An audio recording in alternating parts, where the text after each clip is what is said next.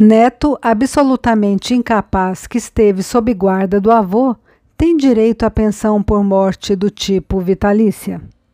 Em julgamento de embargos de divergência, a Corte Especial do Superior Tribunal de Justiça garantiu o direito à pensão por morte do tipo vitalícia a um homem com grave deficiência física e psíquica que era menor de idade e estava sob a guarda de fato do avô materno quando este morreu.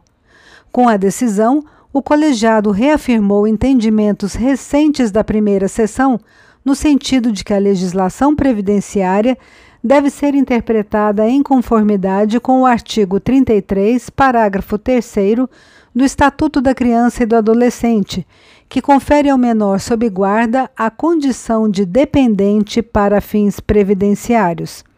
Além disso, a Corte apontou que o entendimento é o mais condizente com os direitos fundamentais reconhecidos pelo Brasil em favor das crianças e adolescentes com deficiência.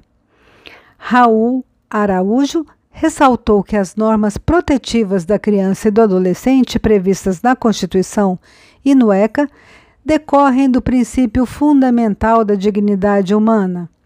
Tais postulados são bases do Estado Democrático de Direito e, por isso, devem orientar a interpretação e aplicação das normas jurídicas, afirmou.